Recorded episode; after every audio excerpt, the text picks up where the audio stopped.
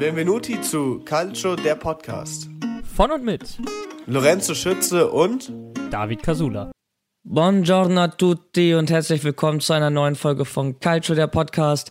Buongiorno Lorenzo, wie geht's dir nach dem gestrigen Derby d'Italia? Ciao, buongiorno David und ich freue mich, dass ihr wieder alle dazugestellt habt, wie es mir nach dem Derby geht. Also ich fand das Derby sehr, sehr spannend, muss ich sagen. Also um das jetzt mal einfach so kurz zusammenzufassen, da war eine ganze Menge los. Ähm, angefangen von Chancen, die nicht verwertet wurden, bis zu Fouls, die nicht gegeben wurden. Ähm, dann hatten wir natürlich noch den Elfmeter, äh, den, beziehungsweise den Strafstoß, der zweimal gegeben wurde. Also nachdem ja relativ viel Heckmeck auch noch im Strafraum war, das Ganze habe ich am Anfang gar nicht erst verstanden. Ähm, dann wurde es irgendwie simpel erklärt und ich weiß nicht. Also zusammenfassend würde ich sagen, es war ein sehr, sehr hektisches Spiel und auf jeden Fall genug Drama, um das Derby d'Italia äh, vollwertig zu beschreiben. Du sprichst es bereits an, sehr viel Aufregung um dieses Spitzenspiel des Wochenendes. Ähm, darüber wird zu reden sein, auch wieder mit Max, dem äh, Intertifoso, der uns später zugeschaltet wird.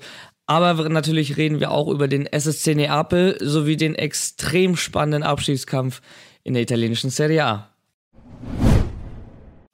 Und direkt zum Thema Abstiegskampf in den Keller der Serie A. La Spezia empfang Venezia ähm, am vergangenen Spieltag. Ein extrem wichtiges Spiel, wenn man mal auf die Tabelle gucken möchte. Äh, Spezia gewinnt 1 zu 0 durch den Treffer von Giassi in der 94. Minute. Also wirklich ein Kämpfertor, bis zum Ende dran geglaubt. Und so ein bisschen klassisches Abstiegsspiel. Ähm, mittlerweile jetzt Spezia auf Platz 15, 32 Punkte und Venezia weiterhin auf Platz 19 mit 22. Also trennen die beiden Mannschaften jetzt 10 Punkte.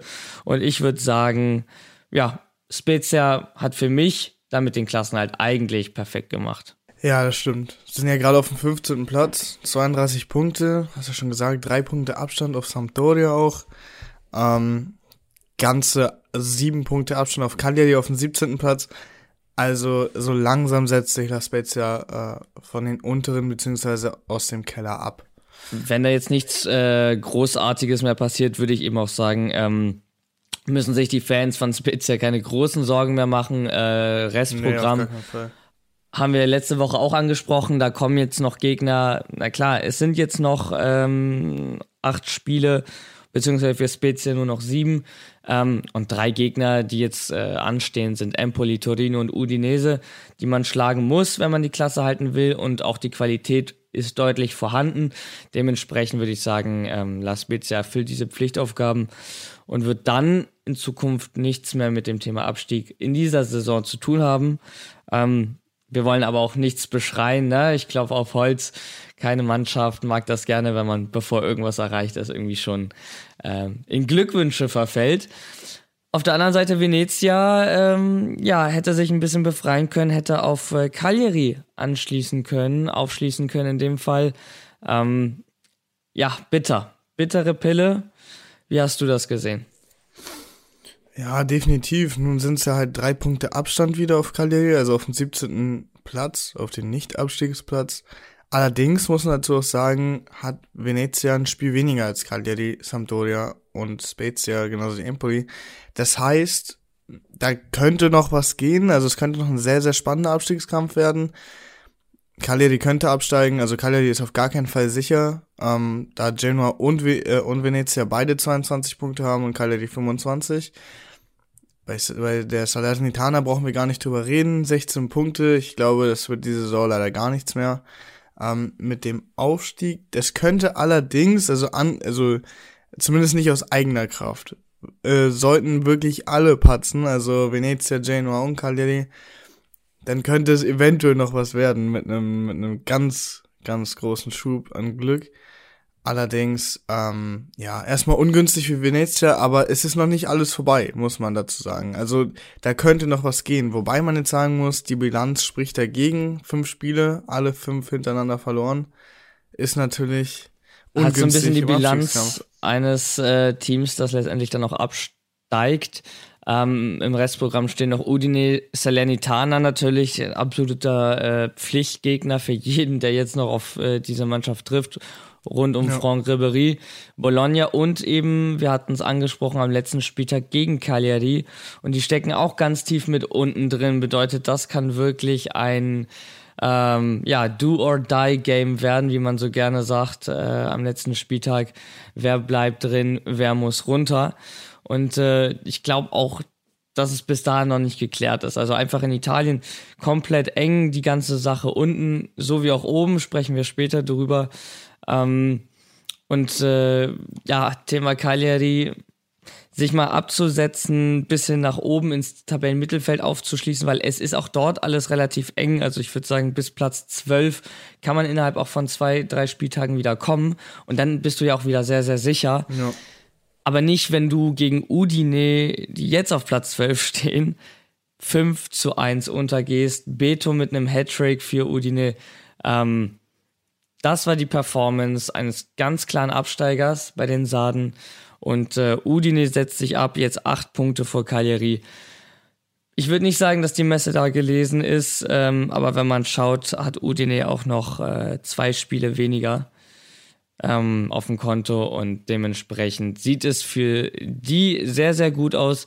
Bei Cagliari muss man sich überlegen, muss einfach schnell einfallen, weil äh, ja, beim Restprogramm wird es nicht wirklich einfacher. Direkte Duelle stehen an. Genoa, Hellas, Salernitana und Venezia eben am letzten Spieltag. Wenn man die nicht gewinnt, die ich gerade aufgezählt habe, dann bist du auch rein rechnerisch abgestiegen. Ja, Klar, also das sind ja auch alles Pflichtsiege, so die man jetzt, also zumindest für die meisten Mannschaften sind es alles Pflichtsiege.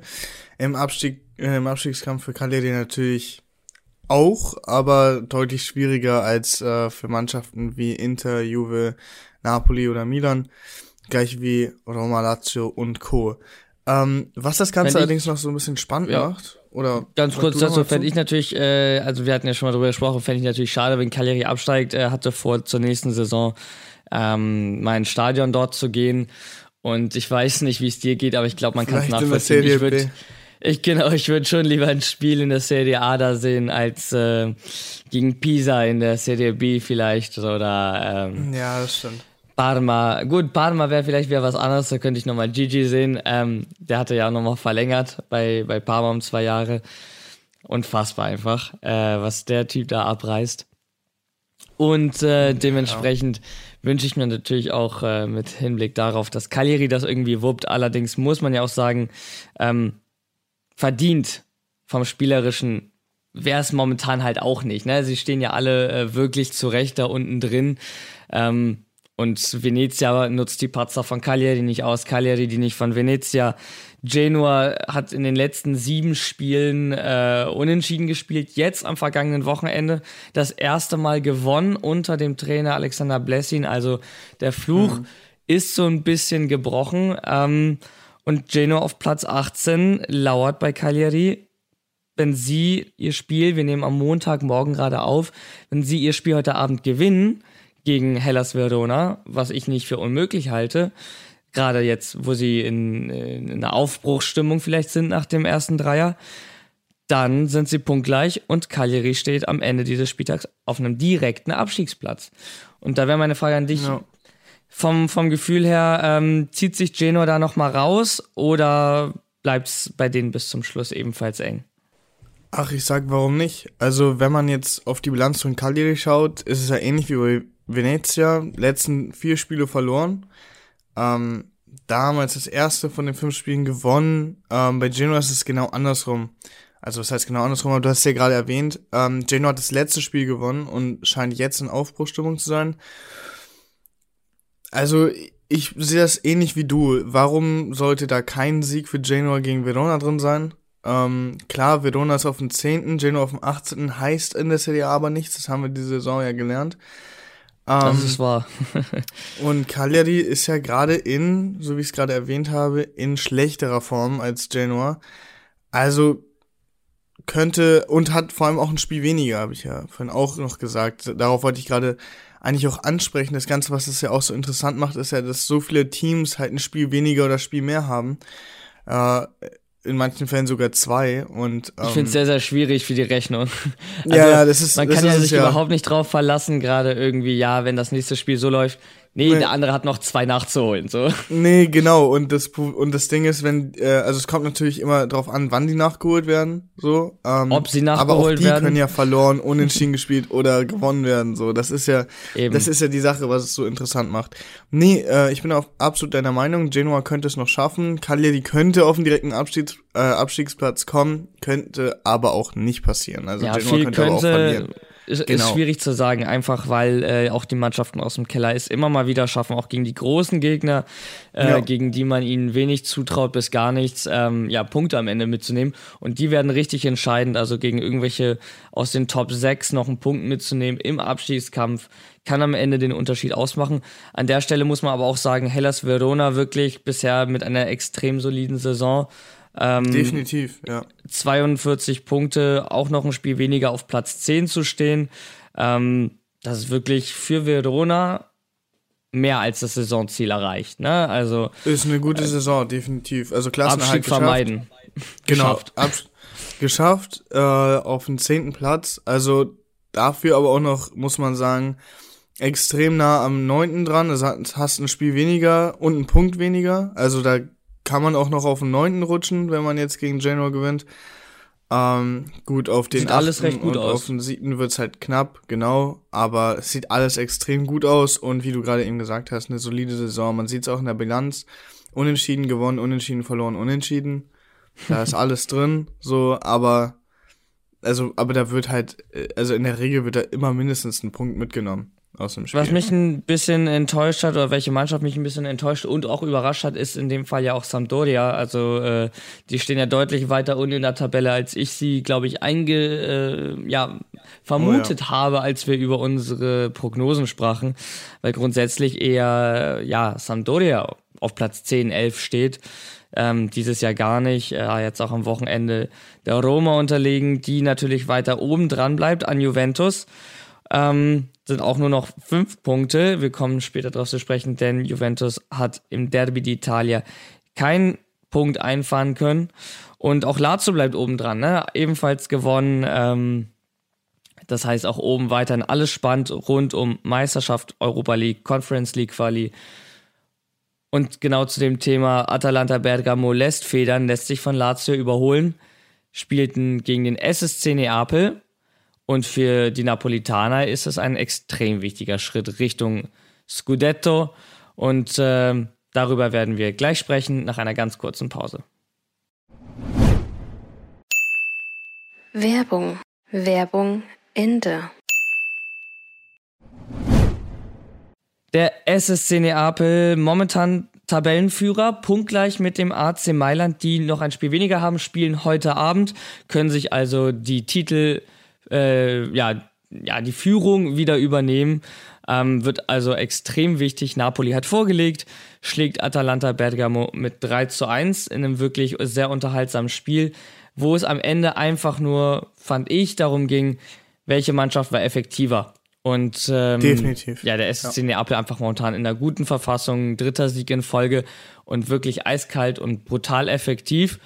Und ähm, da würde mich natürlich auch bei dir interessieren, deine Meinung zu dem Spiel. Ja, also wer am Ende effektiver war, beschreibt es eigentlich ganz gut, oder beziehungsweise äh, was das Spiel dann am Ende äh, entschieden hat. Oh, ich glaube, bis zur, bis zur 60. oder 70. war das Spiel genauso, wie du es gerade beschrieben hast. Also, Atalanta hatte extrem viele Chancen. Ähm, zu Anfang, muss man sagen, hatte Napoli ein bisschen die Überhand, dann schwung das wieder ein bisschen rüber, dann Der hatte Elfmeter äh, nach 16 Minuten Genau. war dann so ein bisschen der Door-Opener. Also braucht man nicht diskutieren, war ein klarer Elfmeter. Musso kommt da äh, Auf jeden Fall, zu hat den spät. Ball nicht ansatzweise berührt, so äh, Mertens hat das extrem schlau gemacht, den Ball Aber auch angetippt. da musste erst der Videoassistent, da kommen wir Ja, auch schon zum also, Thema, selbst da musste erst der Videoassistent entscheiden. Tut mir leid, also das musst du, das musst ist du als Quatsch, gelernter so. Schiedsrichter auch schon vorher sehen. Also auf jeden Fall. Ja, vor allem hat er den ja komplett umgehauen und du siehst ja auch, also hast ja auch den Touch gehört von Mertens. Ähm, der Ball war ja schon längst vorbeigespielt. Also Es ist es halt, genau. Und ich muss allerdings sagen, das ganze Spiel hatte mich ein bisschen an Bayern-Spiel erinnert. Also äh, Napoli hat mich an Bayern-Spiel erinnert, aus folgendem Grund. Zwar der Freistoß, der äh, von Insigne ausgeführt wurde, mm. also im, im Gespräch quasi und dann den Lupfer über die Mauer und dann Politano also, eiskalt. Politano, genau, Politano nimmt den Volley ab, eiskalt rein. Das Ganze hatte mich damals, ich weiß gar nicht, welche Saison das war, ist, ein bisschen, ist schon ein paar Jahre her. Da ich hatte mich. Thiago und Kimmich hatten genau das gleiche gemacht und Thiago lupft den über die Mauer rüber. Ich glaube, das war gegen Bielefeld oder so. Und dann hatte Müller den genauso wie Politano im Volley halt abgenommen und schön ins Zoll gepfeffert und äh, Bielefeld wusste nicht, was abging. Das hatte auch so, äh, wenn du es jetzt auch gerade nochmal ansprichst, Juventus Tottenham damals, Champions League. Stimmt, ähm, ja. Hinspiel, auch Freischuss über die Mauer, Iguain Direktabnahme. Mhm. Solche Bälle musst du dann ja auch direkt abnehmen, irgendwie aufs Tor bringen, weil du diesen so schön. Überraschungseffekt also, nimmst du halt mit. Ja. Und da war der Gegner nicht wach und da muss man auch ehrlich sagen, äh, Atalanta in der Position, wie sie sich gerade befinden in der Liga und mit den Ambitionen, die sie aber noch haben mit dem Erreichen von der Champions League, mhm. das ist jetzt das große Ziel der Saison, seien wir ehrlich. Ja dann darf dir das nicht passieren. Dann darf dir diese Nachlässigkeit nicht passieren, gerade wie du es eben selber angesprochen hast, gegen eine Mannschaft, die so äh, schlitzohrig ist wie, wie der SSC Neapel und wirklich eiskalt äh, ausgenutzt. Und äh, tut mir leid, aber das ist meisterhaft. Was ich ähm, ein bisschen lustig fand, aber auch sehr, ähm, ja, sehr signifikant für die beiden unterschiedlichen Systeme fand, war, zu Anfang, als sich die beiden Mannschaften abgeklatscht haben, das ist ja ganz normal, gehen die Mannschaften an, äh, aneinander vorbei und klatschen sich ab, wie klein die Spieler, also gut, außer Koulibaly, im Vergleich zu den äh, Atalanta-Spielern sind. Also waschechte Napolitaner. ja, nee, aber Napoli, Napoli spielt ein kleines, aggressives, offensives Fußballspiel. So, das was halt einfach, also bezeichnend für das Spiel war. Also es war wenig hohe Bälle, viel, äh, viel One-Touch, auch, äh, also wie, ähm, wie das dann am Ende geregelt wurde mit dem Konter, äh, wie Lozano da äh, den, also den Verteidiger hat auf sich äh, zukommen lassen. Man muss, also ich beschreibe das kurz, äh, das Tor kurz. Ähm, es gab quasi einen Konter von von äh, von Napoli gegen gegen Atalanta. Das war, ich glaube, in der 80 in der 80. Ja, so relativ kurz vor Schluss schon, ja. Genau. Dann hatte Lozano den Ball, hat dann äh, den Verteidiger von äh, Atalanta an sich rankommen lassen, so dass halt mehrere Spieler und Kulibali auch, also mit einer Geschwindigkeit in den Strafraum äh, kam, hat er halt, äh, den hat er sich so ein bisschen rangeholt, äh, ihn nicht ausgedribbelt, aber halt dann nach links reingezogen an ihm vorbei, schön abgelegt und dann gab's das Tor. Also das, das muss ich sagen, das war Weltklasse runtergespielt. Also das, Was also Napoli anders kann ich das nicht bezeichnen. einfach in diese, dieser Saison ähm, besser macht im Vergleich zu den letzten, wo es dann eben für den Scudetto immer nie gereicht hat, ist, mhm. ähm, dass sie ihre Chancen, sie haben immer als Team gespielt, aber dass sie dieses Jahr wirklich ihre Chancen auch effektiv nutzen und auch Definitiv. ihre Chancen ausspielen ja. und die Tore eben machen. In den meisten in, Spielen zumindest. In ja. den meisten Spielen natürlich, aber eben in, in äh, Situationen, wie genau da Atalanta in einer, in einer etwas äh, stärkeren Phase erwischt. Also es hätte genauso gut auch den Ausgleich geben können, aber genau dann setzt du das 3 zu 1. Das ist dann natürlich äh, extrem stark und ähm, dementsprechend auch drei Hochverdiente Punkte gehen nach Neapel. Tabellenführung geht ebenfalls nach Neapel. Warten wir ab, wie das dann heute Abend ausgeht, wenn Milan noch sein Spiel nachholt ähm, von diesem Spieltag. Da geht es ja zu Hause gegen Bologna. Ich denke, Milan wird das machen. Ähm, die werden sich da keine Blöße geben. Und am Ende wird es ein Dreikampf zwischen ja, Milan, Inter und äh, dem SSC Neapel. Wobei ich äh, glaube, und da kommen wir gleich drauf zu sprechen, dass es sich am Ende vielleicht nur zwischen Milan und Napoli abspielen wird.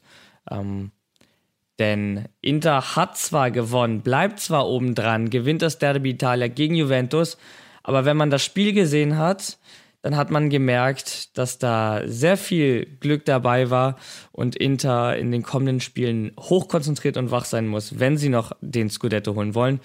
Juventus ist aus dem Titelrennen raus. Äh, war ein entscheidendes Spiel und äh, Trainer Massimiliano Allegri wurde ja nach dem Spiel äh, natürlich von den Journalisten befragt und Allegri sagte in einem, ich hoffe, sarkastischen Ton, ähm, das einzig Gute von heute Abend na, ne, äh, ist, dass ihr, die Journalisten, ähm, endlich aufhört, darüber zu sprechen, dass Juventus den Scudetto holen kann. Das Thema hat sich nämlich jetzt, ja. glaube ich, auch für den letzten erledigt. Ist ja, ja, ist natürlich jetzt, äh, wie gesagt, predigend für ähm, den Rest der Saison. Inter und Milan beide mit 30 Spielen, Inter 63 Punkte, Milan 66, Juventus mit 31 Spielen, also gleich auf äh, wie Neapel und ein Spiel mehr als die Mailänder Clubs mit 59 Punkten. Also soll, also aus eigener Kraft kann Juve das auf jeden Fall nicht mehr schaffen. Sollten jetzt alle patzen, so. Und wie gesagt, also wie auch im Abschiedskampf, äh, sollten da alle patzen und Juventus dann irgendwie noch äh, jedes Spiel gewinnen und rankommen, kann das noch möglich sein. Klar, wird Allerdings aber nicht passieren. Ist sehr unwahrscheinlich. Also, ja, ja. ja ich, ich lege mich da auch fest, es wird nicht passieren. Ähm, man hätte Inter überholen können, jedenfalls ne, äh, erstmal für die nächste Zeit, bis das Nachholspiel kommt. Ähm, Wäre wieder ein Punkt dran gewesen an den oberen Plätzen. Ähm, ja, das äh, hat sich jetzt nach gestern Abend erledigt. Und äh, ich fand es halt extrem ja, bitter, weil äh, Juventus äh, irgendwie das Spiel hatte mich an Villarreal erinnert äh, in der Champions League. Das Spiel hatte ja, mich an Italien gegen Nordmazedonien erinnert. Am Ende stehen auch da wieder 20 zu 5 Schüsse, 5 zu 1 Torschüsse für Juve. Aber dieser eine eben von Inter, der ist drin. Und zwar durch einen Elfmeter, der nicht nur kurios entstanden ist, sondern dann, nachdem Chesney ihn pariert hat, äh, auch nochmal wiederholt wurde. Und im zweiten Anlauf hat Chalanoli ihn dann eben verwandelt. Viel Polemik also im Derby d'Italia und da gibt's eine Menge drüber zu sprechen heute. Ähm, das werden wir gleich mit Max tun, beziehungsweise das werde ich gleich mit Max tun. Äh, Lorenzo, du musst jetzt los, habe ich gehört.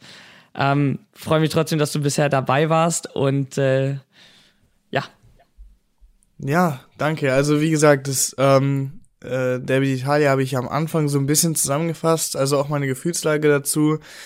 Ähm, jeder weiß ja, dass äh, wir beide ja äh, Juventus relativ gerne mögen. Ähm, und da auch ein bisschen parteiisch sind natürlich, gerne. wenn wir das Spiel, ja, wenn wir das Spiel schauen. Ähm, ja, ich will jetzt nicht drüber reden, dass irgendwem das Spiel geklaut wurde oder nicht. Ähm, das Ganze war mal wieder, leider, muss ich sagen, und darüber hatten wir auch vor der Folge geredet, ähm, also auch wieder so, so, so ein richtiger, also ich weiß nicht, es war wieder so ein richtiges CDA-Spiel, das halt so zeigt, okay, also manche, haben wir auch über Napoli drüber geredet, also dass da erstmal der Videoschiedsrichter rein muss, dass man, dass man da zum Elfmeter pfeift. Ähm, genauso wie dass der Elfmeter äh, beim Derby d'Italia wiederholt wurde einmal, ähm, erst gehalten, also dieses ganze Gefühlsdrama und da kommt ja, dann noch was. Ich, äh, ich habe gestern, wie hast du es gestern geguckt? Also ich war äh, mit einem Juventus Fanclub unterwegs, ähm, wo, frag mich nicht warum, es ist ein mhm. öffentlich zugänglicher Ort, waren auch äh, ein, ein Milanista und ein Interista, die gestern ihren Spaß hat natürlich während des Spiels. Warum der Milanista das gefeiert hat, frage ich mich bis heute, weil ähm, Ach, einfach Inter ist jetzt viel näher. Keine Spiele ja, aber Inter ja, ist ja, viel näher an ihn dran und ich weiß nicht, also ist, ist ein Milanista nicht vielleicht doch eher gegen Inter als gegen Juve? Naja, never aber mind. das ist ja das äh, Schöne am italienischen Fußball. Man hasst sich einfach untereinander und gegenseitig. Ja, Und also es ist halt auch wirklich bedingungsloser Hass. Also da, das ändert auch nichts. Und es ist halt auch wirklich so in Italien, äh, die Woche wird halt äh, komplett von diesem Spiel bestimmt, äh, was du auf der Arbeit Gut, wir in Deutschland haben es nicht so krass wie in Italien, aber ähm, da gibt's in jedem Büro, in jedem Betrieb gibt es einen Interista und einen Juventino. Und wie die nächste Woche für die Fans von Juventus äh, auf der Arbeit aussieht, was das äh, Aufziehen und äh, Foppen angeht. Ähm, ja, bitter. Und äh, wir werden jetzt mit Max drüber sprechen. Max ist Interista. Max wird glücklich sein nach dem gestrigen Spiel. Und ähm, nach der Pause sprechen wir über das Derby d'Italia, Juventus gegen Inter und Inters Chance auf den Scudetto. Werbung. Werbung Ende. Ciao Max, äh, ich freue mich sehr, dass du heute da bist und äh, dass wir jetzt über das Derby d'Italia von gestern Abend zwischen Juventus und Inter Mailand sprechen. Und äh, ich glaube, und das entnehme ich deinem Gesicht hier, dem Lächeln, du hast einen schöneren Abend gehabt als Lorenzo und ich. Ja, Tag, meine Lieben. Ja, in der Tat. Da ging es gestern ordentlich rund. Also, ja, meiner Meinung, sowas habe ich schon lange nicht mehr gesehen. Also, was beide Seiten einfach angeht, wie Jube Dampf gemacht hat ohne Ende, wie Handanovic geflogen ist, aber nicht im positiven Sinne. Und ja, das Ergebnis, ja, ich werde die anderen hassen dafür, aber ist mehr als, ja, nennen wir es schmeichelhaft, noch nett gesagt. Also. wenn man heute Morgen mal ein bisschen durch die äh, Gazetten gegangen ist, äh, auch hier in Deutschland, dann äh, unterstreicht es das, was du gesagt hast. Es ist äh, letztendlich auch objektiv und finde ich auch äh, fair von dir. Ähm, Juventus hat äh, gestern einfach über weite Strecken mehr Dampf gemacht, mehr Chancen gehabt. Ähm, 20 zu 5 Abschlüsse, 5 zu 1 Torschüsse und der eine war eben ein Elfmeter, der einen zweiten Anlauf brauchte, bis er drin war. Ähm, da gab es bei uns äh, auch äh, große Proteste. Ich habe das äh, schon erzählt. Ich habe es in einem Juventus-Fanclub geguckt. Dementsprechend natürlich auch äh, mit ne, der Stimmung im Hintergrund war gut aufgeheizt gestern. Und ähm, es ist natürlich bitter. Machst das Spiel, bist die bessere Mannschaft, aber es war grundsätzlich aber auch ein geiles Spiel zwischen den beiden Mannschaften. Ne? Also es war wirklich ein heißes äh, Derby d'Italia. Aber wenn du dann die Dinger irgendwie nicht machst und äh, dann, und darüber werden wir bestimmt gleich ein bisschen sprechen, auch noch äh, viel Pech mit den äh, Schiedsrichtern hast, dann ähm, geht so ein Abend eben verloren und am Ende steht eben Juventus ist raus aus dem Titelrennen. Inter ist wieder mit dabei und äh, sollte dir eigentlich Hoffnung geben, genauso wie allen anderen Interisti, dass die Titelverteidigung noch möglich ist. Ja, pff sagen wir so, die Punkte ja, die Leistung nein. Und ich sehe es halt immer so, sagen wir es mal so, dass ja, wenn du halt scheiße spielst, so wie gestern, und du gewinnst, ja, aber das geht halt auf Dauer nicht gut. Das geht bei zehn Spielen, lass es drei, viermal, dreimal oder viermal vielleicht sein. Aber wenn du halt nicht überzeugend spielst, dann ja, kannst du davon ausgehen, dass das auf Dauer halt ja, keine drei Punkte bringt. Genauso umgekehrt, du kannst in zehn Spielen mega liefern und einmal halt die, die Pille nicht reinkriegen. Dafür wahrscheinlich gewinnst du die acht Spiele davon halt einfach und einmal halt nicht. Und das war halt, also, das war genauso ein schmeichelhafter Auftritt wie das ganze Kalenderjahr 22 bisher, wenn nicht sogar einer der schlechtesten Auftritte bisher. Und nachdem du gerade gesagt hast, ich glaube, fünf Abschlüsse allgemein und einer aufs Tor. Ich habe noch nicht nachgeguckt bei den Statistiken, aber ich hätte auch jetzt aus dem Schuss gesagt, dass es nur ein einziger Schuss aufs Tor war und das war halt dieser Elfer. Also, und das ist halt, ja, lachhaft, lächerlich, peinlich. Also, ich muss sagen, ich schäme mich für den Sieg, auch wenn er natürlich schön ist, aber es ist halt einfach nur, also, so wirst du nicht Meister. Wenn man sich die anderen gestern angeguckt hat, das war erste Sahne. Also vor allem auch bei starken Gegnern auswärts gewinnen.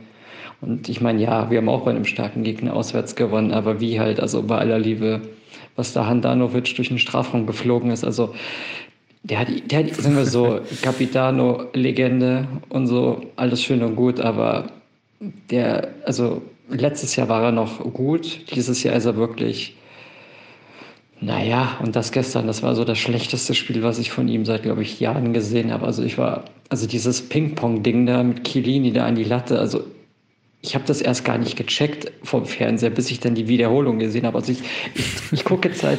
Das war schon ja, kurios. Also ich gucke bestimmt schon seit über 25 Jahren bestimmt jetzt Fußball allgemein und sowas habe ich noch nie gesehen. So ein Ding vors Tor, noch nie. Also also nicht mal irgendwie auf Pro Evolution Soccer habe ich so eine Gurke schon hinbekommen. Also unfassbar. Also nee. Also nicht nur, dass du Interista bist, nein, du zockst auf Pro Evolution Soccer. Noch ein Gegensatz, ich bin äh, da eher der FIFA-Typ und äh, hatte so ein bisschen das Gefühl gestern, dass es so ein berühmtes äh, Momentum-Spiel war, wie man es äh, als FIFA-Zocker kennt. Man macht und tut, der Ball geht nicht rein, man trifft, du hast es angesprochen, man trifft die Latte. Was wäre es gewesen, wenn Kilini das Tor gemacht hätte, dann, äh, Gott, da wären wir gestern durchgedreht. Ähm, trifft die Latte, trifft den Forsten im Verlauf des Spiels, äh, bekommt äh, zwei Elfmeter so gesehen gegen sich, bekommt einen äh, deutlichen, klaren Elfmeter aus meiner Sicht nicht. Ähm, und am Ende verlierst du 1-0 mit 20 äh, zu 5 äh, Schüssen. Ist natürlich bitter und zwar, ähm, ja, so, so richtig. Hat mir gesagt, also, ja. Ich hätte gedacht, du klingst fröhlicher heute. Also äh, letztendlich, klar, das Spiel war dann nicht, nicht schön und nicht gut, aber Inter ist wieder auf jeden Fall dran äh, an der Spitze und dran am Scudetto und hat sich aus einer Krise befreit, darf man auch nicht vergessen. Ja, aus der Krise befreien. Ich meine, vom Ergebnis ja, aber auch von der Leistung. Ich meine, also wenn die, ich meine, klar, es war Juve, gegen die du so eine Leistung gebracht hast. Aber ich glaube nicht mal so eine, also so eine Leistung wie gestern. Gut, andere Teams werden dich halt nicht so hinten reindrücken, aber trotzdem, da ging ja gar nichts einfach. Also das, das war so, ja, als wenn sie so den Simeone Cholismo ausgepackt hätten, den Atletico sonst immer spielt. Hinten reinstellen, dann einmal vorne rein und dann war es das. Aber ich meine, da war ja gar nichts nach vorne. Das war ein, der einzige Schuss war ein Elver. Und ja, also wie der den ersten da verballert hat, also das war ja, also das war ja so erbärmlich. Dann sprechen wir einfach mal, äh, genau, perfekt äh, einfach über diese Szene. Ähm, fangen wir mit dem Elfmeter an äh, oder willst du chronologisch vorgehen mit Lautaro? Man kann auch gerne mit hier dem Treter anfangen. Also dann fangen wir mit dem Treter an. Äh, eine Minute nachdem äh, für Frieden gesungen wurde im Stadion, eine Minute im Spiel, verpasst Lautaro Locatelli erstmal äh, eins unters Auge. Naja, das war ähm, eher eine andere Sportart, also bei aller Liebe. Das war eher Karate-Kick als irgendwie. Taekwondo, äh, ja, absolut. Aber äh, gut, asiatische Kampfsportart, äh, asiatischer Investor, irgendwie kommt da alles am ja, Ende ja. zusammen. Ähm, Bisschen Sunsing-Training hier. ich muss ehrlich sagen. Glattrot. Ähm, tut mir leid. In, Interisti äh, halten mir bis heute die Aktion, oder was halten mir, halten Juventus-Fans bis heute die Aktion damals von Pjanic aus dem Derby d'Italia vor, wo er äh, für ein Zehntel von dem gestern Abend nicht die rote Karte bekommen hat. Und äh, nach der Aktion gestern wirklich Lautaro mit absolut viel zu hohem Ball, viel zu gestreckt, Ball völlig äh, fern, tritt er Locatelli unters Auge. Und da ist mir auch wirklich, auch als wenn man es neutral betrachtet, völlig egal, ob es jetzt die erste Minute in so einem Spiel ist oder die, die 90. Das ist eine glatte rote Karte und da gibt es auch überhaupt keine Diskussion. Nee, nee. Und wenn du eine gelbe gibst und du hast was waren das? Zehn Minuten später eine Aktion, wo Lautaro viel zu spät, wo der Ball auch schon längst gespielt ist, nochmal Chiellini auf die Beine steigt. Dann ist spätestens da gelb-rot und Feierabend. Beides nicht passiert. Lautaro durfte durchspielen und Irati hat sich da das erste Mal an dem Abend in einer sehr kniffligen Situation ähm, kontrovers aus meiner, äh, ja, aus meiner Sicht entschieden. Klar, ich trage eine Juventus-Brille, du trägst eine Interbrille. Wie bewertest du die beiden Aktionen? Der, also der hätte nach einer Minute schon direkt wieder duschen gehen können. Also der hätte nicht mal duschen gehen müssen. Also einfach nur umziehen und Feierabend. Glattrot. Da, also wie man jemanden bei so einer Aktion nicht vom Platz stellen kann, unbegreiflich. Der Typ hätte sein Auge verlieren können. Also bei aller Liebe. Also die gleiche Nummer gab es im Herbst, wo Atletico gegen Liverpool gespielt hat in der zweiten Halbzeit, wo Griezmann auch ein hohes Bein und hat den Kerl, den Spieler von Liverpool am Kopf irgendwie nur an der Schläfe getroffen. Also nichts krass gravierendes, aber war halt mit den Stollen am Kopf. Und da trifft er ihn, mhm. ist Griezmann glatt vom Platz geflogen und irgendwie zwei Spiele, drei, zwei, drei Spiele Sperre. Und da ich glaube, drei Spiele waren es. Ich finde, du kannst natürlich ein bisschen damit argumentieren, ähm, Derby Italia, aufgeheizte Stimmung, du willst nicht nach einer Minute schon irgendwie, ne, eine rote Karte ist eine spielentscheidende Geschichte. Wenn du als Schiedsrichter da schon ähm, so ins Spiel eingreifst mit deiner Entscheidung, hast du vielleicht ein bisschen Angst oder ein bisschen Respekt vor dieser ähm, ja, vor dieser roten Karte, wo ich aber sagen muss, das darf keine Rolle spielen, wenn so gefault wird. Und ähm, nee. das ist so ein bisschen das Problem, was ich oftmals eben damit habe, ähm, ob es irgendwelche Fouls sind, die im, außerhalb des Strafraums gepfiffen werden, aber im Strafraum nicht, weil man dann sagt, das wäre wiederum zu wenig. Also entweder ist es faul oder ist es ist kein Foul. Und dann bei Fouls auch völlig egal, ob es in der ersten Minute ist oder in der letzten ja, Minute. Also ja, wie gesagt, sehe ich auch so. Also da ist es scheißegal, ob Derby oder Abschiedskampf oder erste oder letzte Minute. Wenn du da so reingehst, rot, egal was. Also, also wenn, wenn das das Argument ist, dass bei solchen Spielen und so früh sowas nicht so in dem Maße geahndet wird, wie man es ahnen sollte, dann quasi gibst du den Leuten ja eine Narrenfreiheit einfach. Also dann wissen die, wir können in den ersten zehn Minuten ja einen raushauen wie Bruce Lee, also, nee, also. Und bei der selbst Und war ja auch irgendwie die Folge, ne? Also ja, ist ja auch genauso weitergegangen. Skriniar ähm, ist ein super Innenverteidiger, ne? Aber auf dem Platz, ich kann den nicht ab, weil der einfach, er macht es natürlich schlau, aber er macht es halt unfair. Ähm, in den hohen Luftzweikämpfen schiebt er immer den Körper in den Rücken des Gegners, ob es der Ellbogen ist oder das Knie oder was auch immer. Da hat er äh, Vlahovic über drei Meter schleudern lassen. Ja, ja. Ähm, ist vom Schiedsrichter nicht mal als Foul abgepfiffen worden. Ja. Und äh, da steigert sich natürlich immer mehr in dem Moment rein. Und ich finde, du machst in so einem Spiel durch solche Entscheidungen das Spiel viel hitziger, als es eigentlich hätte ja. sein müssen. Also ich fand, der Schiedsrichter war eine absolute Flachpfeife gestern. Also ich meine, ich rede mich ja schon über die spanischen Schiedsrichter auf, dass das absolute Witzfiguren sind, aber der Kerl gestern, der könnte auch in Spanien oder Griechenland oder sonst wo pfeifen. Also meine Und Frau. einer Situation, wo Allegri sich äh, wohl wieder ein Jackett vom Leib gerissen hat, wie gestern Abend, war natürlich die Situation mit ähm, Dennis Zakaria auf der Gegenseite, auch eine mögliche Elfmeterentscheidung. Ähm, der Schiedsrichter entschied auf Freistoß dann hat sich der VAR eingeschaltet, der VAR, um das zu überprüfen, ob es vielleicht doch noch im Strafraum war oder außerhalb. Und äh, letztendlich sich dann trotzdem für die Entscheidung des Schiedsrichters ausgesprochen auf Freischuss zu entscheiden. Bilder danach zeigen mir eher, dass es auf der Linie war und die Linie gehört zum Strafraum. Dementsprechend äh, ein glasklarer Elfmeter für Juventus, der nicht gegeben wurde. Mag meine Juve-Brille sein, aber ähm, wie bewertest du die Situation außerhalb oder innerhalb? Also einen Hauch noch neben der Linie, also an der Grasnaht vom Weiß, sodass du sagen kannst, das ist keine, aber wenn du ihn gibst, kann man auch nicht rumheulen, weil das ist so knapp an der weißen Linie und ab der Linie gilt die Elfmeter. Also wenn er ihn gibt, kannst du nicht heulen und wenn er ihn nicht gibt, kannst du eigentlich auch nicht heulen. Das ist so richtig, so 50-50. Wie ich meinte, 50-50 also, im Falle ähm, wird es nicht, äh, nicht für uns entschieden. Vielleicht hat der Schiedsrichter auch selber Angst. Ja. Äh, er kommt ja aus Florenz, vielleicht hätte der Ärger aus seiner Familie bekommen. Ähm, aber ja. ich, ich finde interessant, nicht der Kontakt, das Standbild, was viel im Internet kursiert, ist der Kontakt des Fußes ähm, auf dem von Zacharia der ist schon, wie du sagst, ja, 50-50 im Strafraum, am Strafraum.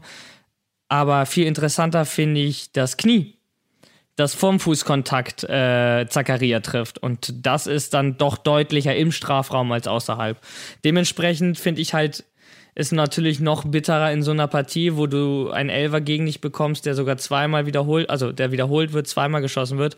Auf der Gegenseite bekommst du den Elfer eben nicht. Fühlt sich nicht gut an. Ja, die Aktion mit dem Knie, wie gesagt, hätte man auch wiedergeben können. Ist halt auch wieder dieses 50-50, ob du sagst, du nimmst jetzt schon die Knieaktion oder nimmst halt danach das, was neben der Linie kam. Das ist halt, ja, Dusel. Das Bayern-Dusel, was Inter in dem Spiel hatte. das, ja, Glück gehabt, einfach in allen, alles Glück der Saison in einem Spiel. Nennen wir es, wie es ist. Ob sie nochmal in dem Spiel so viel Glück haben, wer weiß. Ja, italienische Schiedsrichter sind leider in unserem Podcast häufiger Thema. Ja. Jetzt nicht nur bei Juventus naja. Inter, sondern äh, grundsätzlich gibt es viel zu viel Diskussionen ja, ja. nach einem Spieltag in einer Zeit, wo man einen Videoassistenten hat, der eben mal funktioniert und mal nicht funktioniert, je nachdem, wie die Lage der, äh, des Spiels gerade ist. Und das geht nicht. Und ähm, die italienische Liga schadet sich einfach unfassbar selbst. Naja, das ist, das ist nicht nur in Italien so. Das ist quasi in eurem Pendant Tiki Taka, der spanische Podcast von den Real- und Barca-Redakteuren Nils Kern und Alex Troika. Das ist aber ein schön schmeichelhafter ja, Vergleich. Das, Danke ist das dir. genau das Gleiche. Da regen Mit die den sich Jungs auch von Tiki Taka. In jeder Folge regen die sich darüber auf, was die Schiedsrichter und der VAR für eine Scheiße pfeifen. Also das ist unfassbar. Da wird, da gibt Einfach, einfach abschaffen und den Fußball immerhin wenigstens emotional lassen. Wenn ein Tor fällt, dann weiß ja, man ja. ein Tor oder nicht und muss keine fünf Minuten ja, warten. Ist, da gibt es halt keine klare Linie und deswegen pfeifen da die Schiedsrichter, wie sie wollen. Das ist. Ja. Da fehlt die Einheitlich, nee, äh, ja, die, die Einheitlichkeit einfach. Nee. Bei den Entscheidungen, man, sie müssen transparent sein, weißt für den Zuschauer, äh, ich selbst habe es auch schon miterlebt, wenn du im Stadion bist und der VAR wird benutzt. Gut, das war jetzt hier in Deutschland.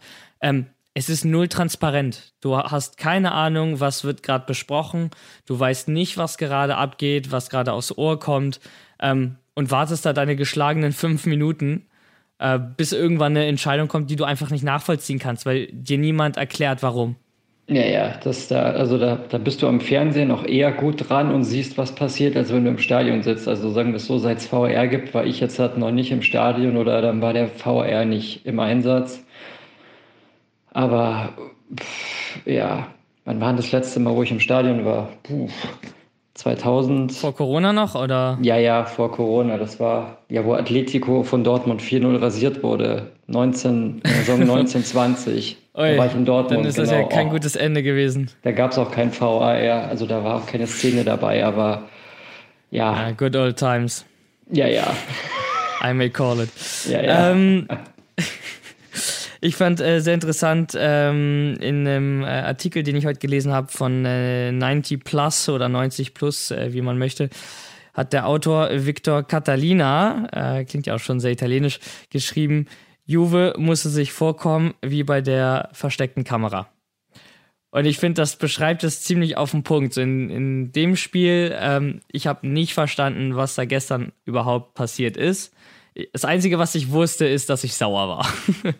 ja, das war schon, es war schon sehr dubios, muss man sagen. Also, ja, mich wundert ja, dass ich noch keine Nachrichten beim letzten Mal bekommen habe von irgendwelchen Interisti, wo ich halt, ja, einfach die Sache neutral angehe und jetzt nicht nur aus der Interbrille sehe, genauso wie heute einfach. Also ich meine, klar freut man sich drüber, Wobei eigentlich irgendwie nicht, weil es war halt so wenig überzeugend, dass ich halt, ja, man sich auch die drei Punkte eigentlich hätte schenken können, meiner Meinung nach. Also gut. Ich hätte jetzt auch gedacht, dass wir äh, noch ein bisschen mehr in die Diskussion kommen, so Juventino, Interista. Ähm, aber wenn selbst du sagst, äh, als, als Interfan, ähm, Lautaro hätte mit Rot äh, geschickt werden müssen ähm, und der Schiedsrichter war äh, mehr als merkwürdig, dann ähm, ja, nimmst du mir den Wind aus den Segeln, aber äh, ja, letztendlich die drei Punkte bleiben äh, bei Inter, ne? Ändert nichts ja. daran. Ja, das ist das einzige Positive an dem Abend, muss man Müsste sagen. Konsequenzen für den Schiedsrichter eigentlich geben, äh, Sperre. Ähm, und mich ärgert es halt bei Juventus. Klar, es klingt immer so, als sucht man nach Ausreden. Ähm, es gibt genug bei Juventus zu kritisieren gestern. Ähm, kommen wir auch gleich noch aufs Sportliche zu sprechen. Ähm, aber es gibt einfach auch in diesem Jahr zu viele Spiele, in denen im Zweifel bei 50-50 gegen Juve entschieden wird, wo der Schiedsrichter drei Spiele suspendiert wird nach äh, Juventus-Spielen, weil er einfach viele Fehler gemacht hat und zwar nicht pro Juve, wie viele immer gerne glauben. Ähm, und das ist einfach unfassbar frustrierend. So, wir sind sportlich einfach momentan kein Meisterkandidat. Das ist einfach Fakt. Dafür haben wir viel zu viele eigene Probleme. Aber ähm, es bringt unsere anderen Ziele in Gefahr. Und das ist in dem Fall ja die Qualifikation für die Champions League. So ehrlich muss man sein. Und ist dann einfach bitter, wenn du dich an so einem Abend äh, wie gestern ja, selber nicht belohnst und dann eben noch so viel Pech hast. Ja, gut, also bei aller Liebe, also Platz 4 wird euch keiner mehr nehmen, also. Oi, das darfst du doch nicht sagen. Da muss ich doch auf Holz klopfen. Ja, also komm, also. Gufo! Ja, guck dir doch mal die Gufo Tabelle an, wie unkonstant die anderen sind. Also, weißt du, Bergamo war sonst immer so eine Maschine die letzten Jahre und jetzt hat. Ja, also. Da müsste schon viel schief gehen. Also ich meine, die Roma hat jetzt zwar auch gewonnen, aber man ist jetzt irgendwie fünf oder sechs Punkte noch hinten dran, aber. Fünf Punkte ach, hinter Juventus, ja. Ja, aber komm, also. Die anderen sind einfach zu do ja. Juve es stellt sich dämlich an und die anderen stellen sich halt noch dämlicher an. Das ist halt das einfach, wenn man es ja. so nimmt beschreibt so ein bisschen die Serie A-Saison auch generell auch oben, ne? Also wie weit äh, könnte Inter oder Napoli, Milan Vorsprung haben, wenn die nicht ständig äh, gepatzt hätten. Also es bleibt spannend, weil viele, viele Mannschaften einfach oben auch nicht konstant bleiben. Und deswegen bin ich auch gespannt, wie am Ende die Abschlusstabelle aussieht. Ja. So viel verraten. Ähm, Lorenz und ich hatten äh, ja eine Prognose abgegeben vor der Saison. Wir hatten ganz selbstbewusst gesagt, Juventus mit Max Allegri äh, zurück auf der Trainerbank gewinnt den Scudetto. Ich glaube, äh, man kann jetzt offiziell, Allegri hat selber auch im, im Interview danach gesagt, ähm, abhaken das Thema. Scudetto ist gegessen, man konzentriert sich auf Platz 4. Und Inzaghi äh, ist in Aufbruchstimmung und äh, ruft eben zum Kampf um die Meisterschaft auf. Dann, bevor wir zum Elfmeter und den weiteren äh, strittigen Situationen kommen, lass doch mal kurz aufs Sportliche schauen. Ähm, du hast selber gesagt, bei Inter sportlich gestern nicht viel zu sehen. Ähm, wer ist dann da trotzdem für dich hervorgestochen, äh, wo du sagst, wenigstens der hat ja seine Leistung einigermaßen abgerufen? Ja, Barella sah halt gestern relativ gut aus, wie der, der einmal durchgesetzt ist, wie so ein Skifahrer. Also das, das, das war so der gute alte Nikola einfach. Wo er vier, fünf Juventini hat stehen lassen, ne? Ja, ja, das war, ja. das war geil. Da kam ich mir vor wie beim hier Alpinski durch die Stangen durchtanzen. Also das hätte Messi nicht besser machen können. Das, das ist die sadische Qualität. Schon, ja, ja, das, das war schon, das war schon, das war so eins der Highlights des Abends. Ja, wenn das schon das Highlight war, dann äh, war ja, ja wirklich ja. nicht so viel scheinbar. Ja. Naja, wenn Uiui. Inter nicht mehr auf, wenn Inter nicht mehr anbietet, dann muss man halt die kleinen Häppchen nehmen. Also ja, immerhin, äh, also aus eurer Sicht, ihr habt äh, euren großen Rivalen gestern geschlagen. Ähm, ihr habt die vier Siegesserie, also vier Spiele in Folge war Juventus jetzt äh, nur mit Siegen äh, be beglückt worden. Die ist jetzt auch gerissen. Und ähm, ich muss wirklich sagen, Alexandro Morata sind so Namen für mich, über die ich auch sprechen wollte. Ähm, Morata, ich weiß nicht. Du äh, verfolgst ja nebenbei auch noch Atletico. Ähm, Morata ist absolut kein Vollstrecker. Kam da ja wirklich relativ früh nach einer wirklich genialen Flanke von Vlaovic äh, frei zum Kopfball. Den ja. muss er aufs Tor bringen und köpft ihn da 5, 6 Meter wirklich äh, an Handanovic vorbei ins, ins Aus. Also am Fernseher sah das knapper aus, fand ich. Hm? Am Fernseher sah es knapper aus. Ja. Da dachte ich, der geht irgendwie am langen Pfosten vorbei, aber anscheinend muss der wirklich weit vorbeigegangen sein. Der ging doch einen Ticken mehr vorbei, ja. Das ist halt das Problem bei, bei Alvaro. Ähm, viele falsche Entscheidungen im 1 gegen 1. Der eine Haken eben in die falsche Richtung, ähm, der Pass, der zu spät kommt. Ähm, Alexandro wir haben viel darüber gesprochen, seit Jahren eigentlich kein Spieler mehr, der bei Juventus sein sollte, von der Qualität her, einfach von der spielerischen. Ähm, zu viele Fehler, ähm, zu viele unnötige Fouls, die er begangen hat. Ähm, und da leite ich auch eigentlich direkt schon in die Elfmetersituation ein. Dumfries gegen Morata und Alexandro in Kombination an der Strafraumgrenze überhaupt nur gefährlich, weil man den Ball nicht wegkriegt. Also drei Möglichkeiten gab es, den Ball wegzuschlagen. Bekommt man nicht geregelt. Dumfries erobert ihn sich zurück. Und dann äh, gibt es den sehr, sehr leichten, aber es gibt ihn den Kontakt. Und der VAR entscheidet auf Elfmeter. Ja, wie gesagt, ich habe ja vorhin schon, als ich mir die Wiederholung angeguckt habe, ich das ja extra fotografiert, weil ich das so im Spiel nicht gesehen habe und ich wollte dann einfach wirklich sehen, war das jetzt ein, wo du sagen kannst, ist es ein berechtigter Elfer oder nicht und ich habe ja genau in der Sekunde angehalten und man sieht halt wirklich ganz genau, dass er im Vorne auf die, link, auf die äußeren Zehen beim Schuh richtig voll draufsteigt und das tut bei Stollen bei dem Tempo halt schon ordentlich weh. Also da würde ich mich auch fünfmal am Boden drehen, so wie er. Also meiner Meinung nach ein ganz klarer Elfer. Also ähm, bin ich auch einigermaßen bei dir. Also kann man ähm, geben. Ich wusste schon genau. Also in Italien gab es auch Situationen, wo solche nicht gegeben wurden. Ähm, letzte ja. Aktion bei Inter gegen Torino, da war der Kontakt noch größer, gab es keinen Elfmeter. Jetzt gibt ja, es ihn. Ja. Ist auch nachvollziehbar, aber warum der eine gegeben wird, der andere nicht, ne? Stichwort äh, Transparenz, ist da eben auch wieder nicht klar. Nee, ähm, nicht wirklich. Und da muss ich wirklich sagen, dumm angestellt von Juventus, äh, ja, Elfmeter kann zu geben. Und mir war auch in der Situation erst nicht bewusst, dass er ihn getroffen hat. In der Wiederholung hat man den Kontakt gesehen. Und mittlerweile bin ich es auch gewohnt, wenn es überhaupt irgendwo einen minimalen Kontakt gibt, den wird er geben. In Italien gibt es dann den Elfmeter und ähm, ja, dann ging es eigentlich erst so richtig wild her für den Schiedsrichter. Ja, ja. Der Elfmeter, der war ja wirklich also absolut furchtbar geschossen. Also normalerweise ist der ja so ein sicherer Schütze und haut dir das Ding um die Ohren. Aber Chesney ist auch ein Elfmeterkiller. Also die letzten drei ja, hat er ja davor in der Serie A gehalten, dann gegen Villarreal ganz knapp durchgerutscht, jetzt wieder gehalten und im Nachschuss war er ja. auch wieder fast dran. Also Tech kann auf der Linie auf jeden Fall was. Ähm, der nee, zweite war aber deutlich schärfer und äh, besser geschossen. Hättest du Cialanolo also, noch mal schießen lassen? Ja, weil der so ein Charakterschwein ist. Also der, der scheißt sich halt nichts einfach. Deswegen hat mich das ja gewundert, dass er den so schlecht geschossen hat, weil der denkt eigentlich nicht nach. Der hat ja im Derby gegen Milan auch das Ding gegen, gegen den Ex-Club da reingepfiffen wie noch was. Also der, der denkt nicht, der macht einfach. Und die meisten denken halt und dann denken sie zu viel und dann ja, denken sie den Elfmeter am Tor vorbei. Und der, ja, ja der war halt, ja, ja, also für mich äh, war nicht nachvollziehbar, warum es überhaupt die Diskussion gab, dass äh, der wiederholt wurde. Für mich war es auch ein klares Foul von ähm, Chalanolu ja. an äh, Danilo.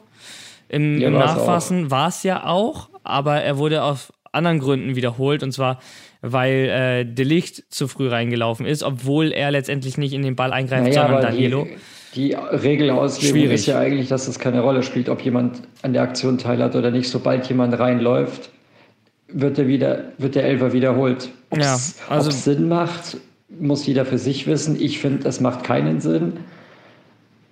Aber gut, naja, die FIFA und so, die machen, ja, die Wir FIFA macht die Regeln so bei so einem sowas. Also ja, kann man nichts machen. Wir haben gestern enttäuscht abgewunken, äh, auch gut frustriert, war ja auch yeah. direkt vor der Halbzeit, ne? Äh, also auch nochmal ein ungünstiger Zeitpunkt aus psychologischer Sicht. Und äh, wir haben gestern gescherzt, aber ich weiß gar nicht, ob es ein Scherz gewesen ist. Ähm, wenn Chalanulu den verschossen hätte, hätte es einen dritten gegeben. da sprach sehr viel Frustration auch raus. Ja, den zweiten hat er halt dann, wie er halt die Elfer schießt, halt gemacht einfach. Also da, da gibt es auch nichts zum Halten. Nee, der zweite war satt geschossen. Ähm, Inter, die Mannschaft mit den zweitmeisten Elfmetern äh, in der laufenden Saison, wird nur noch getoppt okay. vom SSC Neapel. Und äh, so sieht ja auch die Tabelle momentan aus. Napoli vor Inter, ganz knapp. Ja, ja. Dieser eine Elfmeter vielleicht hat den Unterschied gemacht. Ähm, nee, genau. Elfmeter-Statistik: äh, Napoli und äh, Inter auf Platz 1 und 2, Florenz auf dem dritten. Juventus findet man erst auf Platz 10, was die erhaltenen Elfmeter angeht. Ähm, auf jeden Fall, ähm, ja, spricht natürlich auch dafür, ne? je offensiver du irgendwo auftrittst, je präsenter du im 16er bist, desto größer sind deine Chancen, auch nee, irgendwo klar. mal einen Elfmeter zu bekommen. Das ist völlig normal. Die Diskussion ähm, hast du ja in Spanien auch aber, immer mit Real Madrid, dass die so viele Elfer kriegen. Allein am Wochenende jetzt hat drei Stück gegen Celta. Das musst du immer festhalten. Drei Stück, ey. und Benzema hat alle drei geschossen und nur zweimal getroffen. Nur zweimal getroffen, oi. Mhm. Also keine gute Ausbeute, aber es hat gereicht, ja. glaube ich. Da wird es rund gehen im Podcast später in der Folge, in der neuen von denen, wo ich auch dabei bin und mein Senf zu Atletico dazu gebe. Aber gut, ist halt, ist halt real. Also, also. einschalten bei Tiki Taka, da ist Max als äh, Atletico-Supporter wieder dabei, aber hier als Interista. Und ähm, ja, dieses Spiel, äh, ja, viel Polemik, er hat alles eigentlich mitgebracht, was so ein Derby d'Italia braucht. Ähm, ja, also das war das, das aus Hit journalistischer Sicht jedenfalls. Das war das hitzigste Derby seit langem, muss ich sagen. Also schön zu sehen. Also ich war auch gestern, ähm, bin ich auch ehrlich, ja. und vielleicht hört man es ja auch äh, jetzt noch raus, ähm, bei so einem Spiel, da überwiegen dann doch die Emotionen vom Rationalen. Äh, ich glaube, da kann mich jeder Tifose auch verstehen. Ähm, wenn man so ein Spiel verliert und damit auch die letzte Chance irgendwie auf den Titel, dann äh, ist das sehr, sehr bitter. Und äh, letztendlich ist es aber so, wie es ist. Anderes Thema dazu, Paulo Dybala gestern mit seinem letzten äh, Derby d'Italia in den Farben jedenfalls von Juventus. Ob es nächstes Jahr eins gibt, wo er Nerazzurro ist, ist ja noch offen. Ich hoffe nicht. Und ich würde sagen, die Bilder nach dem Spiel sprechen auch nicht dafür. Er ist in die Kurve gegangen, ähm, hat sein Trikot verschenkt, bevor er es verschenkt hat, nochmal das Wappen geküsst. Ähm, danach wirklich die Fans umarmt, äh, Hände geschüttelt, ähm, sich über den Kopf streichen lassen. Also alles, was zeigt, dass wirklich Fans und die Baller eine Einheit sind. Und ich kann mir nicht vorstellen, dass die Baller diesen Schritt eben geht. Wir hatten letztens ausführlich ja. drüber gesprochen. Ähm, aber natürlich äh, wollte er seine Juventus-Zeit mit einem Derby-Sieg gegen Inter abschließen, was ihm leider nicht gelungen ist, auch wenn er ein sehr, sehr schönes Tor geschossen hat. Weiß nicht, ob du das mitbekommen hast. Äh, relativ früh in der Partie, Ball ist abgepfiffen worden und er hat ihn dann aus, was waren das, 25 Metern, einfach mal Volley direkt reingedonnert nee, in den Winkel. Aber der, der die Kamera schwang noch leicht mit, aber war ja eh egal, weil der Schiri abgepfiffen hat. Aber der hatte gepasst. Der war traumhaft.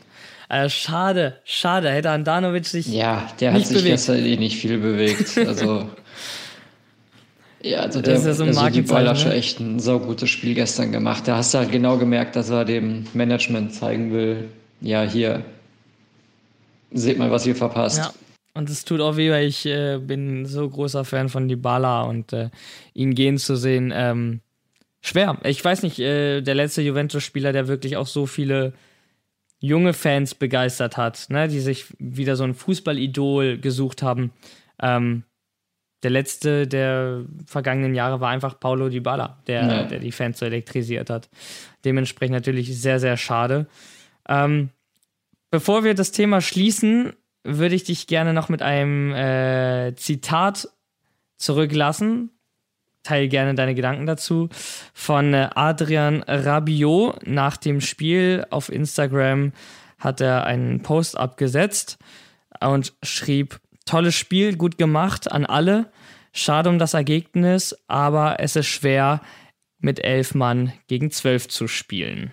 Ja, Kleine Stichelei oder doch wirklich der tiefe, tiefe Frust über die ganzen Entscheidungen von Irati gestern Abend? Ja, klar, Frust, aber pff, ja, mehr als schmeichelhafte Entscheidungen vom Schiri. Also, ja, nennen wir es elfeinhalb Mann.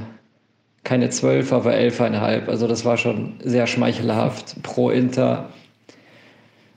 Naja. Ich finde es halt schade. Ähm, ich hätte ich es besser gefunden, und ich glaube, da stimmt mir auch jeder zu, auch äh, Hardcore-Interisti, die, die Juventus hassen. Ähm, die schönsten Fußballspiele sind doch die einfach, wo man danach über die beiden Mannschaften ja. spricht und nicht über den Schiedsrichter. Okay, ganz klar. Eigentlich und so wünschen schon, wir uns das doch naja. einfach. Ich konnte. Ja, du wirst auf jeden Fall glücklich sein, äh, auch wenn du natürlich viel zu kritisieren hast äh, an dem Abend. Aber du bist auch nicht der einzige. Gianni Infantino ja. war ja heute in Florenz und hatte den Zeitungen gegenüber äh, zum Ausdruck gebracht, dass auch er sich sehr über das Spiel das gestern Abend gefreut hat. Äh, und äh, ganz ehrlich, wenn selbst der FIFA-Präsident sich darüber freut, wenn Juventus verliert, können wir die Saison eigentlich auch direkt beenden. Ach Gott, das ist so ein Vogel, der Kerl. Hör mal auf. Ja, wenn wir jetzt mit FIFA und UEFA anfangen, ich glaube, dann äh, reden wir bis in die frühen Morgenstunden. Einfach ja, den ganzen Tag durch. fahren. oh je, oh je. Max, hat mir sehr viel Spaß gemacht. Schön, dass du da warst. Ähm, ja, Glückwunsch zum Derby-Sieg, egal wie er zustande gekommen ist. Letztendlich ähm, für euch sind es wichtige drei Punkte. Exakt, ja.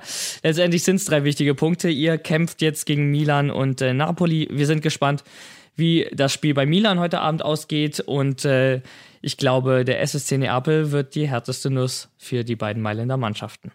Vielen Dank fürs Zuhören und wir hören uns nächste Woche wieder. Ciao, ciao. Dann bis zum nächsten Mal und ja, wir gucken mal, was die Saison noch bringt. Spannend wird es wie schon lange nicht mehr. In dem Sinne, ciao, ciao.